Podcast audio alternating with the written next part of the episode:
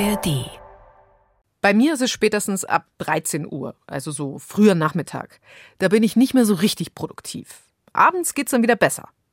Und was wäre, wenn ich meine Arbeitszeit meinem Leben besser anpassen könnte? Also wann ich arbeite, wann ich besonders konzentriert arbeite und auch wie lange ich arbeite.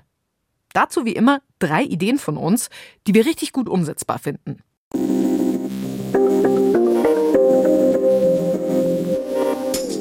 Einmal, wenn wir mal ehrlich sind, keiner kann acht Stunden am Stück produktiv sein. Ich spreche mit einem der ersten Unternehmer in Deutschland, der in seiner Firma den Fünf-Stunden-Tag eingeführt hat. Außerdem, arbeiten, wenn es für deinen Biorhythmus am besten ist. Ein Krankenhaus hat wissenschaftlich getestet, welche seiner Leute wann am besten arbeiten und richtet den Schichtplan danach aus. Und drittens, wer effizienter arbeiten will, der muss sich besser konzentrieren können. Wie das klappen kann im Mail- und Nachrichtenwahn, das hört ihr bei uns.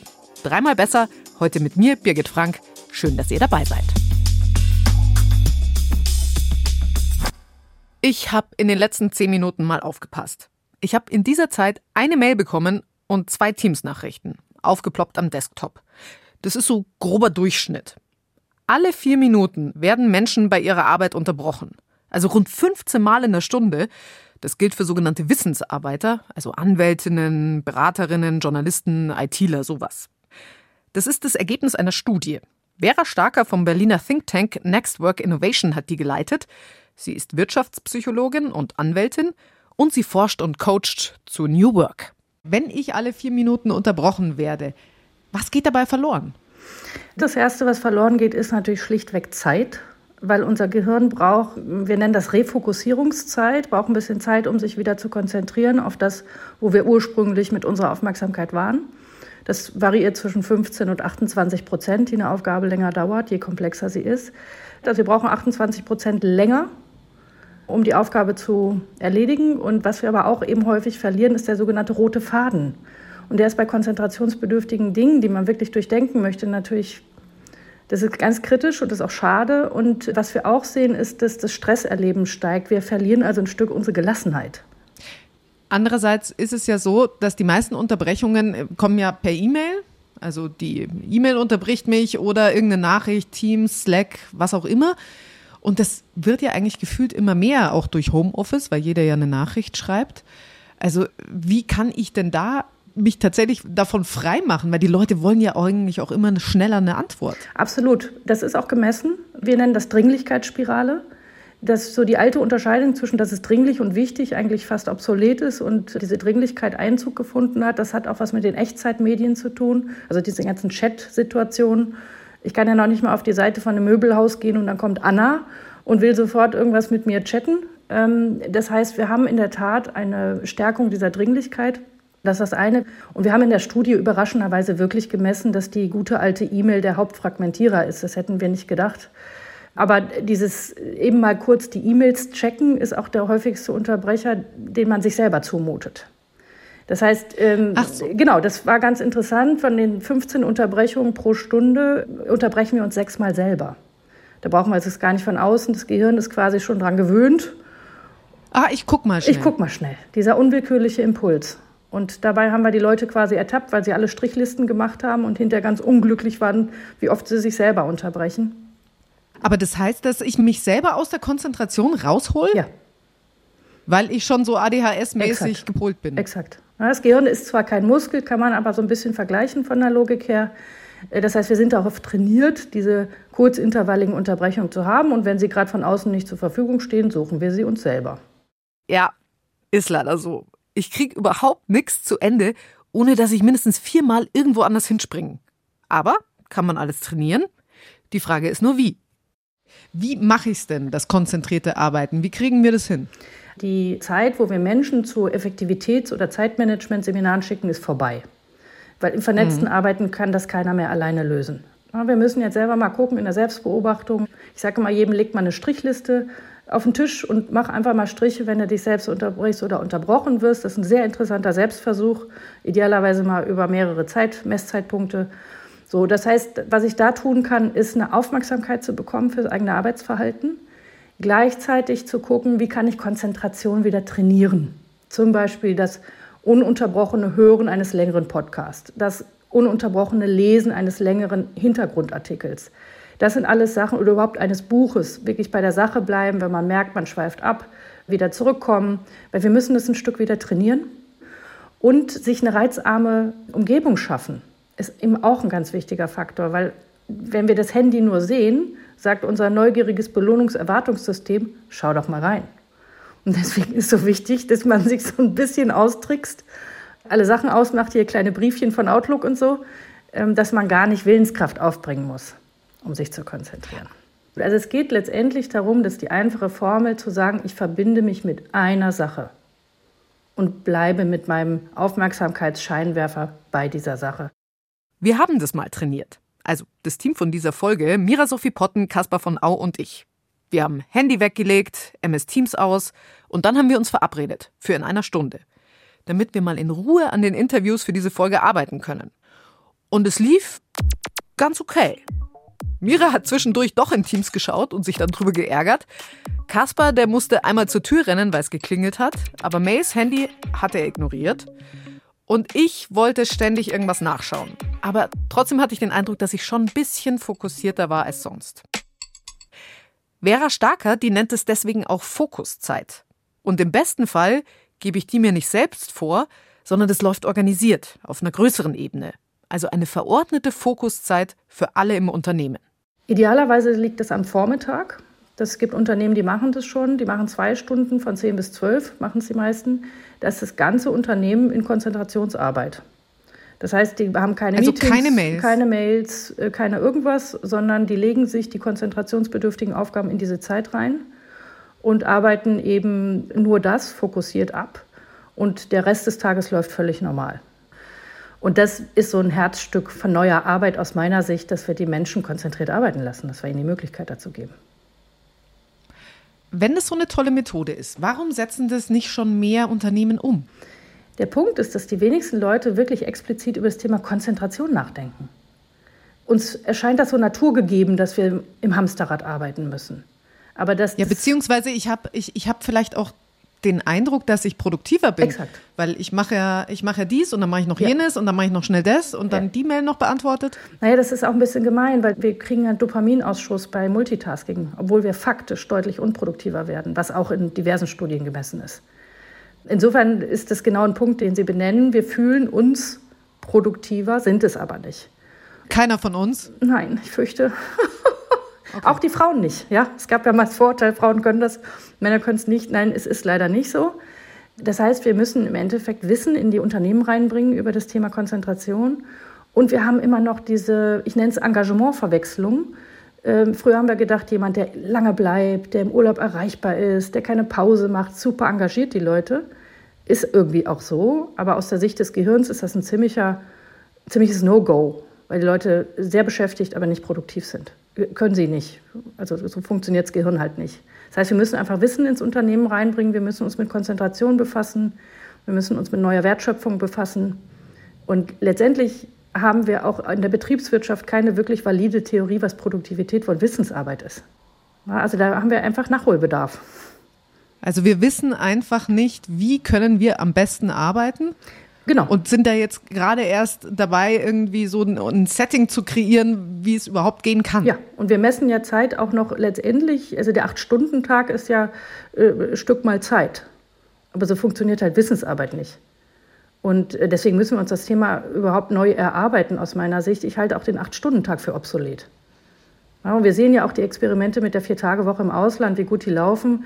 Wobei ich glaube, dass es nicht der Weg ist, die fünf Tage Irrsinn auf vier Tage Irrsinn zu reduzieren, weil dann reden wir in zehn Jahren über die Drei-Tage-Woche. Also wir müssen schon die Art, wie wir arbeiten, neu gestalten. Apropos Vier-Tage-Woche. Da diskutieren ja gerade wieder richtig viele drüber. Und dazu solltet ihr unsere Folge nächste Woche hören. Da reden wir nämlich genau über das mit dem Investor und Unternehmer Frank Thelen. Kennt ihr vielleicht auch von der Höhle der Löwen. Und der ist kein Fan der Vier-Tage-Woche für alle. Überraschung. Was er stattdessen fordert, hört ihr nächste Folge. Am besten also gleich diesen Podcast abonnieren. In der ARD-Audiothek, wo auch immer. Dann kriegt ihr nämlich mit, wenn die Folge rauskommt. Wie sollen wir arbeiten? Und wann genau? Wie lange? Lasse Reingans, der hat auf diese Fragen eine ziemlich klare Antwort. Nämlich, wann du arbeitest, wo du arbeitest, ist mir relativ egal, Hauptsache die Arbeit wird gemacht. Er hat die Arbeit in seiner New Work Beratung ziemlich drastisch verändert. Er hat entschieden, wir arbeiten alle nur noch fünf Stunden pro Tag, nicht mehr, bei gleicher Bezahlung. Das ist unser zweiter Vorschlag hier im Podcast. Herr Reingans, es ist 16.09 Uhr, wenn wir sprechen. Wir stören Sie im Feierabend, oder? Absolut, ja. Ich kriege gleich richtig Ärger zu Hause. Nein, Quatsch, Spaß beiseite. Ähm, ja, ach, Feierabend. Also ich glaube, flexible Integration von Arbeit ins Leben ist das Zauberwort, was wir brauchen heutzutage. Ist natürlich einfacher, die Arbeit ins Leben zu integrieren, wenn man nur fünf Stunden am Tag arbeiten muss, statt acht oder so. Aber wenn du die Arbeit von früher acht Stunden in fünf machst, da gibt's keinen Platz mehr für Ablenkung. Keine Slack- oder Teams-Nachrichten mit Hey, kannst du mal schnell? Also, hey, kannst du mal schnell, das ist wirklich verboten, aber weil wir alle das auch wirklich hassen. Wir nutzen tatsächlich Teams, Microsoft Teams. Wir haben dafür aber ganz klare Regeln, und zwar, wie man damit zielgerichtet gut kommuniziert. Das heißt, wenn ich in einem Teams-Kanal irgendwo eine Frage stelle, erwarte ich nicht, dass sofort die Antwort kommt. Es sei denn, wir hatten uns darauf verständigt, wann wir diese Frage stellen und wann wir sie beantworten. Aber okay. es gibt keine Verbote. Was wir aber auch nicht machen, ist, E-Mails zu schreiben. Intern haben wir keine E-Mails. Die kosten Zeit, die sind bescheuert. Okay, es gibt also klare Regeln, damit möglichst alle möglichst effektiv sein können. Und jetzt machen wir mal einen Strich drunter.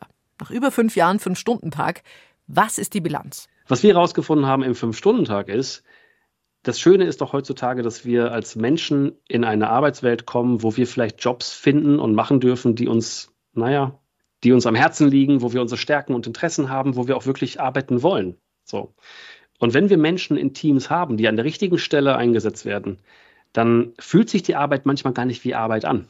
Und deswegen müssen wir, glaube ich, einen Arbeitsbegriff neu finden, ne? auch einen Leistungsbegriff neu definieren. Okay, wie konkret arbeiten die Leute bei Ihnen anders, außer dass Sie jetzt einen Fünf-Stunden-Tag haben? Mm, ich glaube, erstmal sind wir extrem menschzentriert. Ne? Also jeder, der bei uns arbeitet, wird erstmal untergeht erstmal einem, klingt total schrecklich, aber einem Profiling. Wir wollen herausfinden, wo liegen die Stärken und Interessen von Menschen. Und wir wollen als Organisation das bestmögliche Umfeld dafür bereitstellen. Wie kannst du als Person, die für uns arbeitet, mit uns arbeitet, in deinen Stärken und Interessen arbeiten, sodass du genau das machst, wo du auch wirklich am besten bist und wo du am meisten Freude dran hast. Das ist so ein bisschen die Definition von New Work von Friedhof Bergmann, der den Begriff geprägt hat. Arbeit, die ich wirklich, wirklich will. Denn dann sind Menschen auch plötzlich zur Höchstleistung fähig. Wenn die auch in einer gesunden Kultur, wo wohlwollend miteinander umgegangen wird, anhand einer klaren Vision arbeiten dürfen und sich einbringen können. Das erinnert mich so ein bisschen, ich hatte das mal, als ich mal in einer Werbeagentur kurz gearbeitet habe. Da habe ich auch nur mit Leuten zusammengearbeitet, die mich mochten und die ich mochte. Hat aber dazu geführt, dass wir alle irgendwie Zwölf-Stunden-Tage hatten. Das ist auch eine große Gefahr heutzutage. Ich glaube, das, was ich eben beschrieben habe, dass wir plötzlich in einer Zeit leben, wo wir anhand unserer Interessen vielleicht Jobs suchen können, Ne, dass wir einfach das machen können, was uns eh als Hobby irgendwie, ein Hobby zum Beruf gemacht, etc. pp. Das war übrigens bei der Werbeagentur nicht so, aber gut. Ja, okay, nee, aber das ist ja heutzutage so, wir leben eben in dieser Zeit, ne, dass wir wirklich nicht mehr eine Zahl am Fließband sind, die repetitiv Dinge von A nach B schaffen muss, sondern wir müssen unsere Kompetenzen mit einbringen und so weiter. Und das ist halt oft so, das sind meistens Dinge, die wir mögen. Und ich halte es für mich als Inhaber, als Chef, ist es meine Pflicht, darauf zu achten, achtsam zu sein, wohlwollend zu sein und zu schauen, dass wir alle auch nicht über unsere Glaubenssätze und über unsere Sozialisierung stolpern, die dann nämlich ist, schaffe, schaffe, Häusle baue oder wer zuerst kommt und am nächsten bleibt, ist der Beste. Also diese dummen Sprüche von früher, die nicht nachhaltig gesunde Arbeit möglich machen. Und ich glaube, das ist ein gemeinsames Feld. Wir müssen gemeinsam darauf achten, dass wir nicht zwölf Stunden Tage haben. Und dazu als Ergänzung, ich glaube, in vielen Werbeagenturen tun dann alle so, ja, wir sind hier eine Familie, Achtung, rote Warnlampe.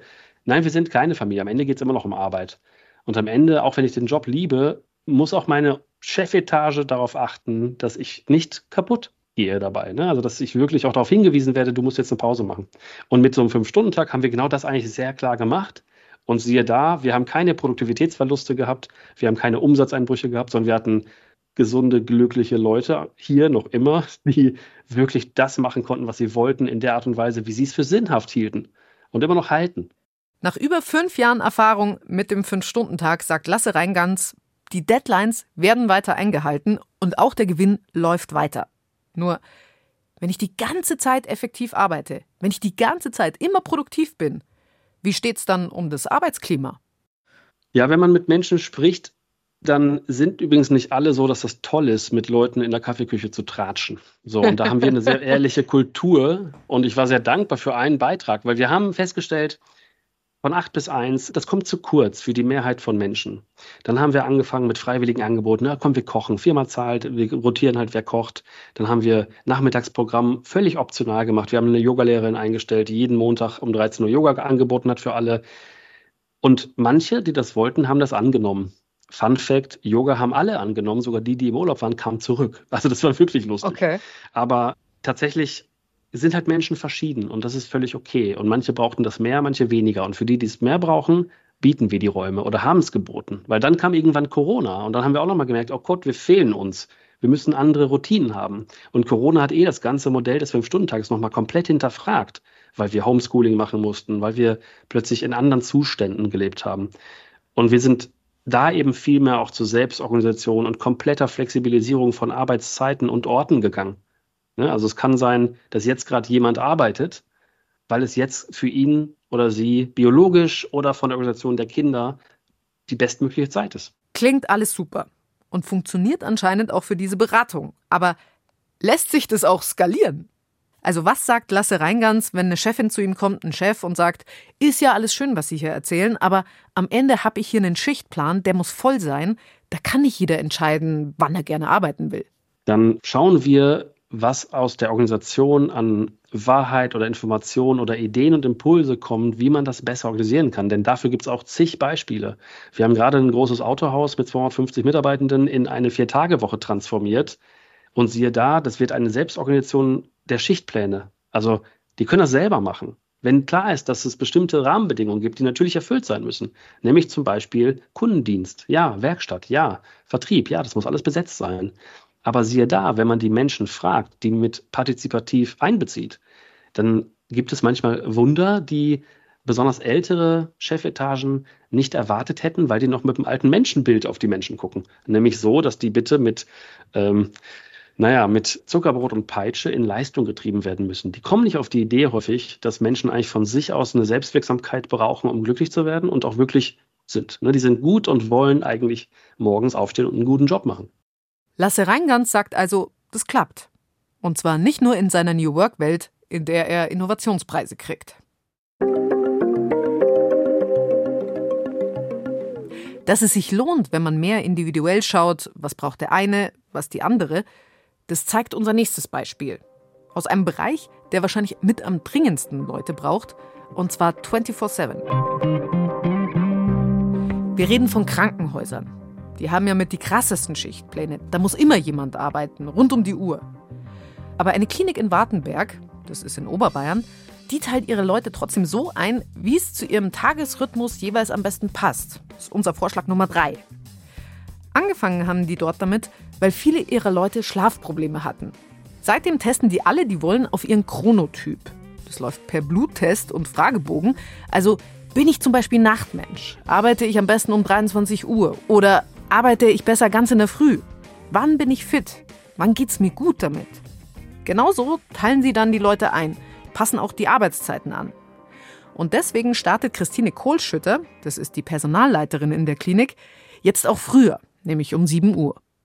Es ist schon ein Unterschied, weil es einfach angenehmer ist. Also ich kann halt einfach meinen internen Arbeitsablauf jetzt auch so gestalten, dass ich dann halt auch mit der Arbeit beginne und ich merke halt, dass ich besonders am Morgen am besten mich konzentrieren kann und dass ich auch die Ruhe genieße, wo ich eigentlich fast eine der ersten bin im Büro. Also da schaffe ich einfach, die Morgenstunden sind für mich einfach die wertvollsten Stunden. Da schaffe ich am meisten, kann mich am besten konzentrieren. Und ich habe mir das also angewohnt, meine schwierigsten Themen, die beginne ich immer gleich am Morgen. Ich habe mich gefragt, was ich für ein Chronotyp wäre. Und weil das mit dem Bluttest ja ein bisschen aufwendiger ist, habe ich einen Online-Fragebogen ausgefüllt. Anscheinend bin ich der Neutraltyp, also weder morgens noch abends besonders unfit. Zwei Tests haben wir dazu euch auch verlinkt. Es ist ja nicht nur produktiver dann zu arbeiten, wann du am besten bist, sondern es geht dir dann natürlich auch insgesamt besser, also generell im Leben. Das hat Christine Kohlschütter uns auch erzählt, dass die Kolleginnen und Kollegen gar keinen Wecker brauchen zum Beispiel und dass sie einfach nicht so durchhängen. Da klingen nicht mal Nachtschichten mehr schlimm, also wenn du halt ein Nachtmensch bist. Gerade wir in der Klinik haben ja auch das Dreischichtsystem und wir suchen ja zum Beispiel oftmals auch Leute, die überwiegend gerne nachts arbeiten. Das sind ja jetzt also bekannterweise auch die Schichten, die zu besetzen sind, die wo jetzt nicht so beliebt sind. Und wenn da jemand dann tatsächlich vom Chronotyp jetzt eher quasi die Eule ist, dann ist das natürlich für uns super, wenn wir das so einsetzen können. Jetzt sucht ja jede Klinik dringend neue Mitarbeiter. Haben Sie das Gefühl, das ist quasi ein USP für Sie? Mm, es ist in dem bunten Strauß unseres Marketings eine wunderschöne Blume drinnen, aber es ist jetzt nicht die Lösung aller Probleme, um unsere Fachkräfte hier im Haus voll besetzen zu können. Wir kämpfen genauso wie die anderen Kliniken, aber zum Beispiel das, wo auch sehr gut dazu passt, das ist ja unser Kindergarten auf unserem Waldgelände, der auch sich dann von den Schließzeiten her, so weit wie es irgendwie möglich ist, mit diesen Chronotypen auch verbinden lässt. Also die sind dann auch mit im Boot und wenn der Chronotyp entsprechend ist und es ist jetzt nicht wirklich eine Uhrzeit, die wo gar nicht feststellbar ist. Also so, es gibt ja tatsächlich Lerchen, die um drei Uhr morgens arbeiten beginnen. Also da macht unser oh. Kindergarten nicht mit. Aber tatsächlich versuchen wir das auch im Kindergarten dann so umzusetzen bezüglich der Schließ- und Öffnungszeiten. Das ist natürlich ein wichtiger Punkt, weil egal welcher Chronotyp ich bin, das muss natürlich auch insgesamt zusammenpassen. Also mit dem Leben der ganzen Familie. Unaufwendig ist es also nicht, aber ganz offensichtlich trotzdem machbar. Für viele. Und es führt im Fall dieser Klinik auch zu weniger Kündigungen. Das ist eins der Dinge, die ich für diese Folge gelernt habe. Außerdem nehme ich mit in mein Arbeitsleben, manchmal ist weniger kommunizieren besser, also weniger Nachrichten schreiben, weniger Mails öfter mal den Nicht-Stören-Modus an und auch nicht mehr krampfhaft versuchen, sowas wegzuarbeiten, wenn ich eigentlich gerade einfach nicht gut arbeiten kann. Und auch nicht mehr mehrere Sachen nebenbei erledigen. Und jetzt, wie immer, ein Nice to Know. Urlaub so viel du willst. Bezahlt. Das haben Microsoft und Netflix in den USA eingeführt. Und auch andere Tech-Unternehmen. Klingt ja sehr gut eigentlich. Vor allem, wenn man auch die besten Leute im Valley haben will. Aber das Ganze hat einen Haken. Die Erfahrung zeigt, dass die Leute dann oft nicht mehr Urlaub nehmen, sondern weniger, weil sie zum Beispiel Angst vor Kündigungen haben, krasser Arbeitsethos, was auch immer. Das war's von uns. Bis nächste Woche. Und jetzt am Schluss noch eine Empfehlung von uns.